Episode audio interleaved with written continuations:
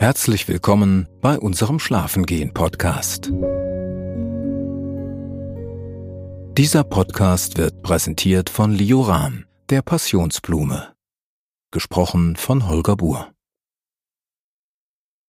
Du kannst es dir jetzt bequem machen. Sonst gibt es für dich hier nichts zu tun oder zu erreichen. Vielleicht schläfst du ein oder aber hast einfach eine entspannte Zeit. In jedem Fall wünschen wir dir eine gute und erholsame Nacht.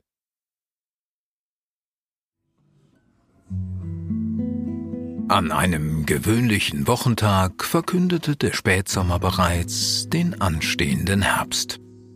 Unser Kurzurlaub in München neigte sich langsam seinem Ende zu.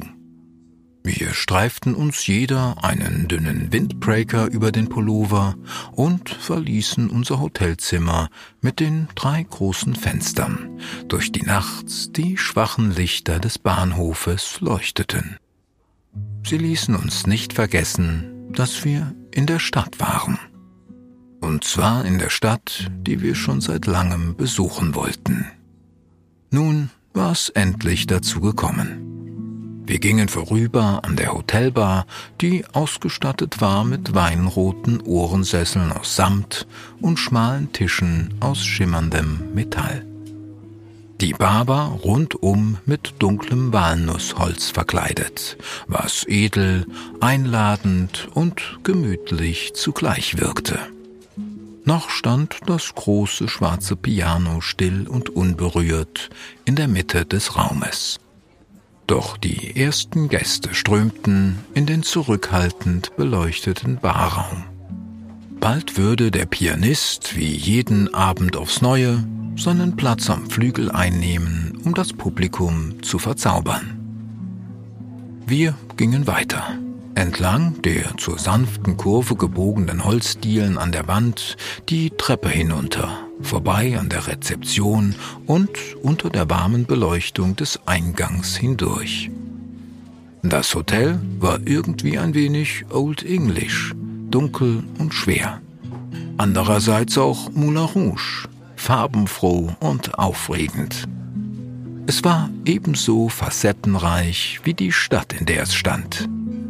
Die grauweiße Außenfassade des Gebäudes leuchtete im Licht der Wandstrahler.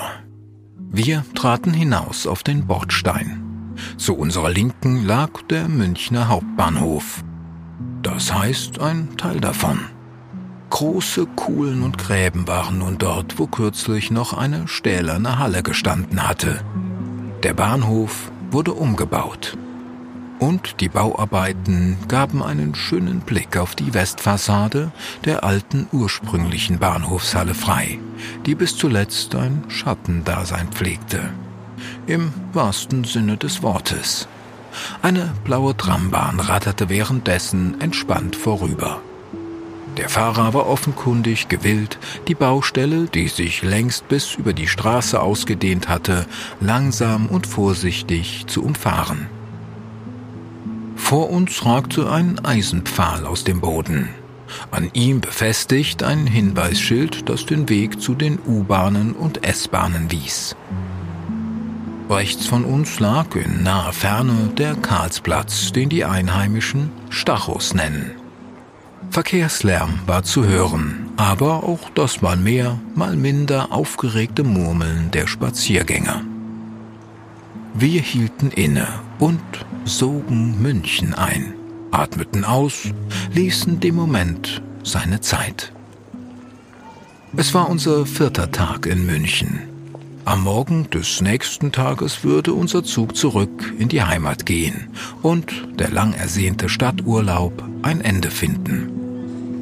Viel hatten wir vor unserem Ausflug nicht über München gewusst. Von den großen Biergärten hatten wir gehört und davon, dass München eine schöne Stadt war. Doch unser Aufenthalt hatte unsere Erwartungen übertroffen. Und sogar das ein oder andere Klischee von der Bussi-Bussi-Gesellschaft in Luft aufgelöst. Genauer, die Klischees waren verpufft in den vielen schönen Cafés, köstlichen Restaurants und ehrwürdigen Straßen, die Teil dieser Stadt sind.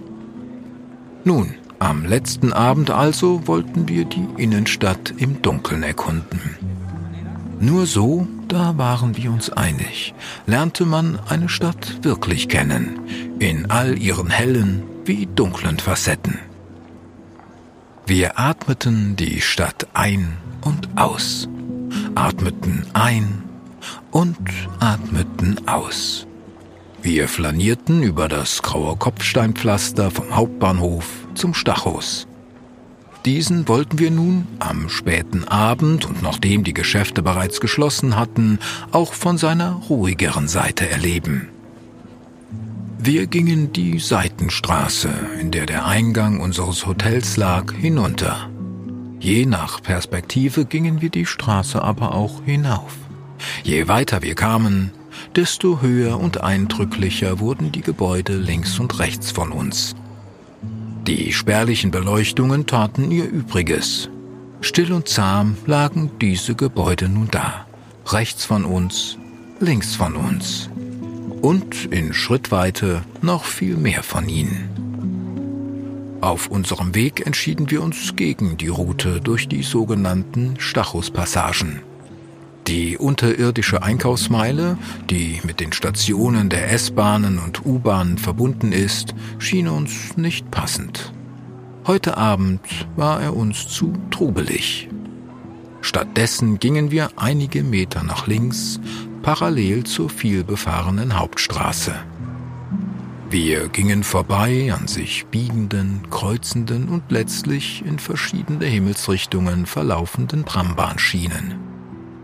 Wir genossen den Anblick, die Häuser und filigranen Kunstwerke, die in die Straße eingelassen waren.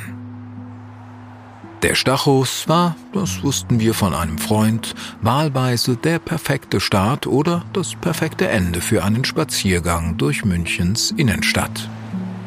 Ein Spaziergang, der uns vorbeiführen würde an einigen der imposantesten Orte und Bauten dieser Stadt. Eine deutsche Metropole freilich, aber eine, die manch ein Münchner auch augenzwinkernd als nördlichste Stadt Italiens umschreibt. Und ja, zweifellos lag an diesem lauen Spätsommerabend ein bisschen La Dolce Vita in der Luft. Denn das geschäftige Treiben war inzwischen einem mal mehr, mal minder ziellosen Flanieren gewichen. Auf Hast und Hektik folgte Entspannung. Und auch wir stimmten die Geschwindigkeit unserer Schritte auf dieses La Dolce Vita ab. Wir gingen langsamer und langsamer, um auch keine Nuance zu verpassen. Halbrund lag er nun da, der Stachus. Er war umschlossen vom neobarocken und besonders zur späten Stunde imposanten Stachusrondell. Ein steinerner, zweiteiliger, mehrstöckiger Gebäudekomplex, der von Königen und Kaisern, Fürsten und Herzögen erzählte. Und in dem heute eine Fastfood-Kette ebenso beheimatet ist wie ein großer Buchladen. Die Schaufenster waren bereits herbstlich mit bunten Blättern dekoriert. Im Zentrum des Platzes lag ein großer Brunnen mit vielen Fontänen. Er lud ein zum Verweilen, zum Eisessen und Schauen. Und auch an diesem Abend waren einige Menschen seiner Einladung gefolgt. Vor allem Jugendliche machten Selfies und hielten ihre kleinen Momente zum Einrahmen fest. Wir durchquerten das westliche Stadttor der historischen Altstadt. Am Mittelgewölbe machten wir im Schein der Straßenlaternen vier kleine Steinplastiken aus. Vier Münchner Originale waren dargestellt, verriet uns unser Reiseführer, den wir seit Tagen immer mit uns trugen. Ein Kapellmeister, ein Humorist, ein Krämer und ein Rennstallbesitzer. Ein so unterschiedliches und doch so stimmiges Quartett, dachte ich im Stillen. Indem wir durch das Tor schritten, betraten wir Münchens große Einkaufsmeile.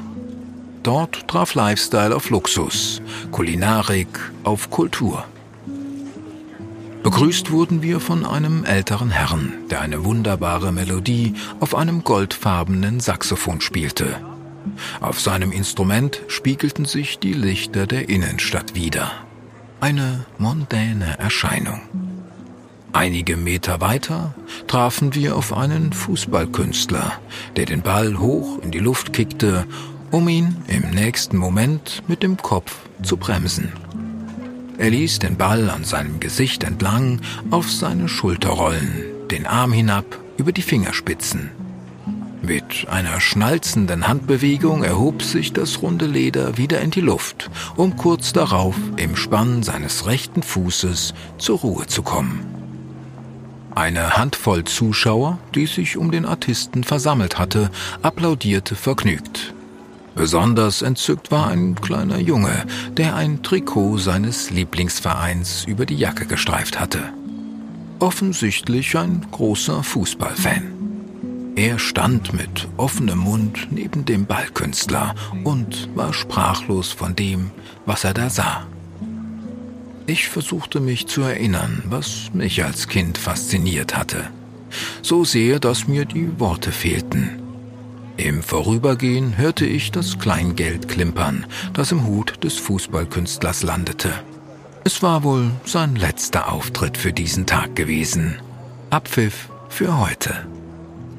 Wir gingen weiter, Hand in Hand, während wir dem unregelmäßigen Applaus lauschten und der Melodie des Saxophons, das mit jedem Schritt ein bisschen leiser wurde.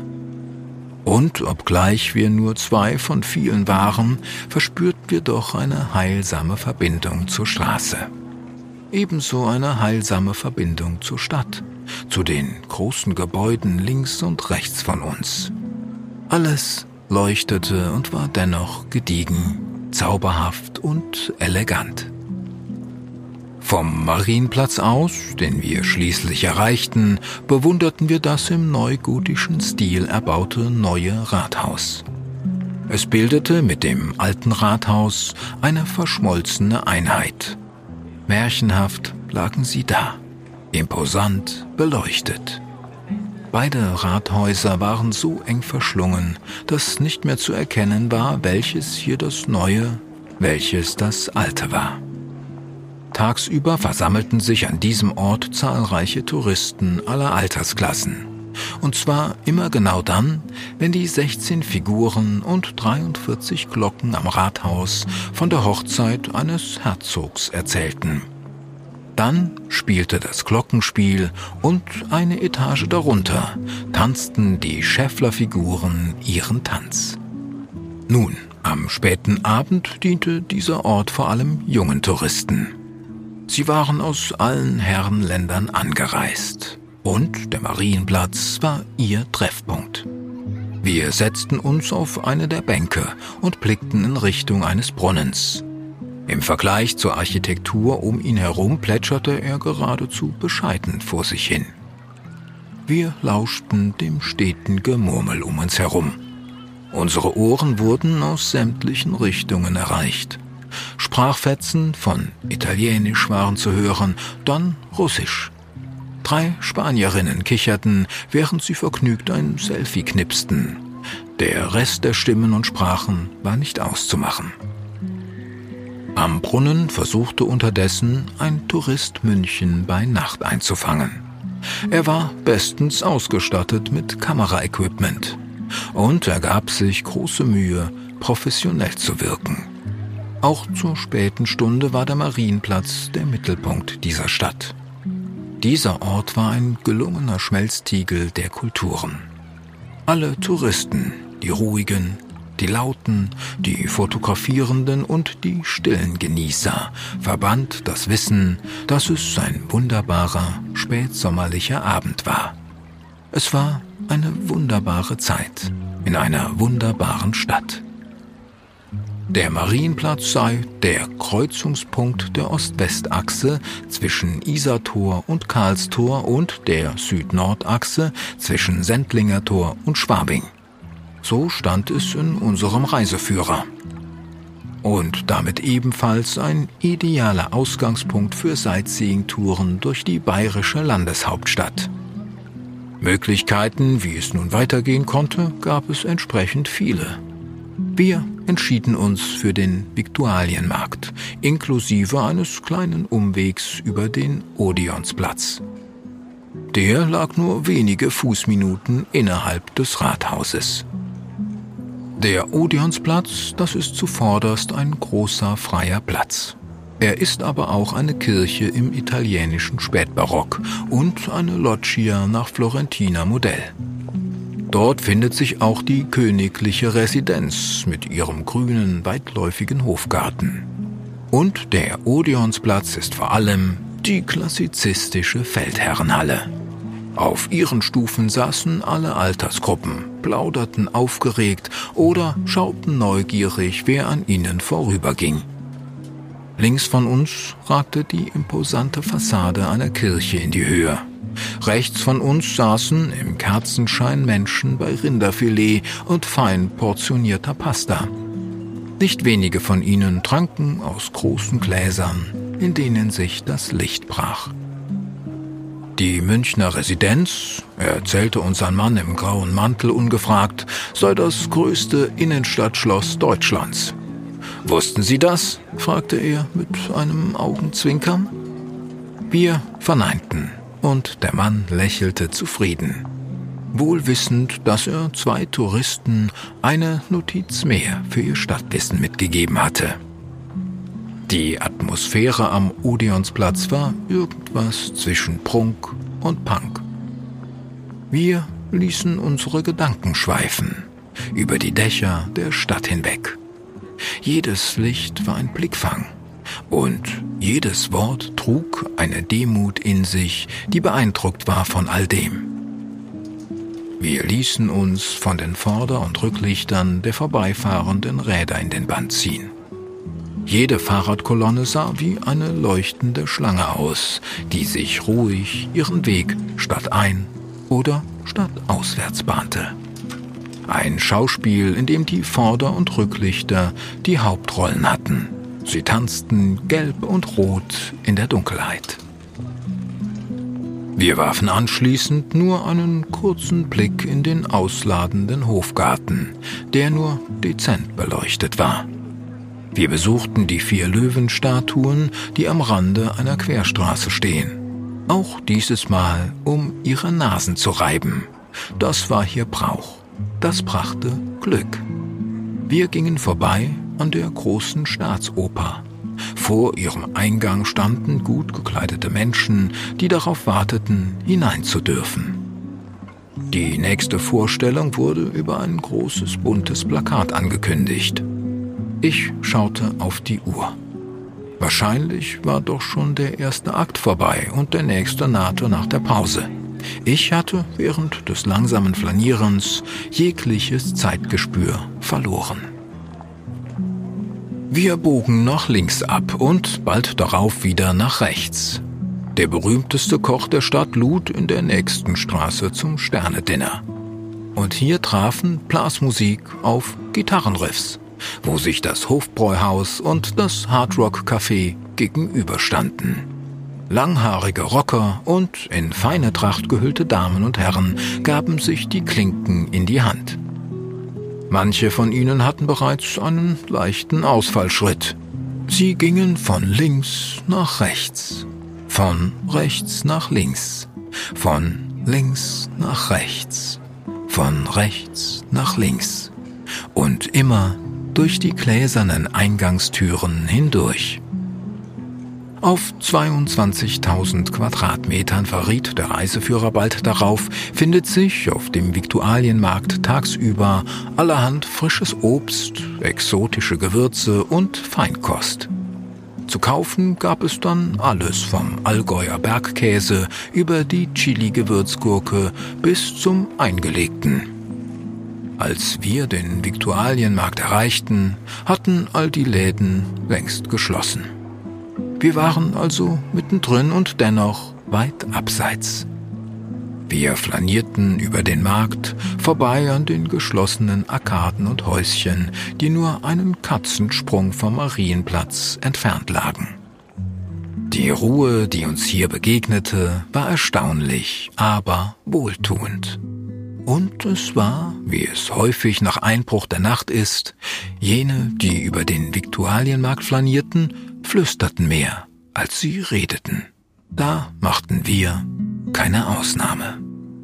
Bald darauf fanden wir uns inmitten eines Münchner Szeneviertels wieder. Der Gärtnerplatz war ein Ort, der Verkehrsinsel und Park zugleich war.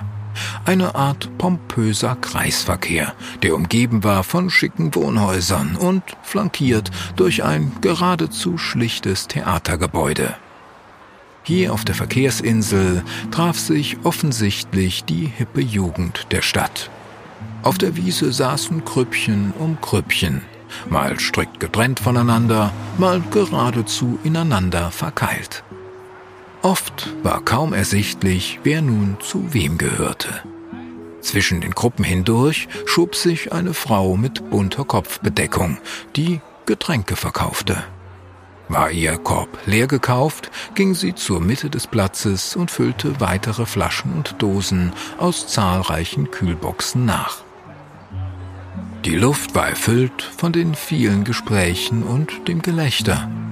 Aus einer der vielen Gruppen waren die leisen Klänge einer klassischen Gitarre zu hören. Irgendwer sorgte für Lagerfeuerromantik, indem er Songs von Bob Dylan und Cat Stevens spielte. Das alles ohne Gesang. Nur die Melodien dieser und anderer Lieder schwebten an diesem Abend durch die Luft und durchbrachen hier und da das Lachen und Rufen des zufälligen Publikums. Wir blickten auf unsere Smartphones, um uns zu orientieren. Dann entschieden wir uns für eine der vielen Straßen, die vom Gärtnerplatz in die unterschiedlichsten Richtungen führten. Kaum hatten wir den Ort hinter uns gelassen, wurde es wieder merklich ruhiger. Auf eine Modeboutique folgte ein Antiquariat. Auf das Antiquariat folgte eine Kunstgalerie. Auf die Kunstgalerie folgte noch ein Schaufenster. Und bei jedem zweiten oder dritten Laden hielten wir kurz an. Wir spähten nach drinnen und nach all den Schätzen, die wir in der Dunkelheit der geschlossenen Räume nur erahnen konnten. Am Ende der Straße bogen wir nach links ab und waren plötzlich direkt an der Isar an der blauen Lebensader Münchens also. An einem gut besuchten Kiosk kauften wir zwei Limonaden und überquerten eine Brücke, um auf die andere Uferseite zu gelangen. Auf der Brücke hielten wir einmal mehr inne, denn vor uns schlängelte sich die Isar vergnügt und wild dem Horizont entgegen. Die Lichter der Straßenlaternen tanzten auf der Oberfläche. An ihrem Ufer saßen so viele Menschen, dass schon eine grobe Schätzung eine Ewigkeit gedauert hätte. Rechts der Isar ragte eine hell beleuchtete Kirche mit zwei Türmen in die Höhe. Ihre Spitzen sahen aus wie die Zacken einer Krone. In der Ferne bohrten sich die langen, dünnen Türme eines Kraftwerks in den Himmel. An deren Spitze leuchteten große rote und weiße Lichter. Ebenfalls in Blickrichtung stülpte sich eine weitere Brücke über den Fluss, die ihrerseits im milden Licht ihrer Straßenlaternen lag. Über der Isar war der wolkige Himmel längst einem klaren Himmel gewichen. Die Stadt leuchtete zum Universum hinauf und das Universum leuchtete in Gestalt einzelner Sterne zurück.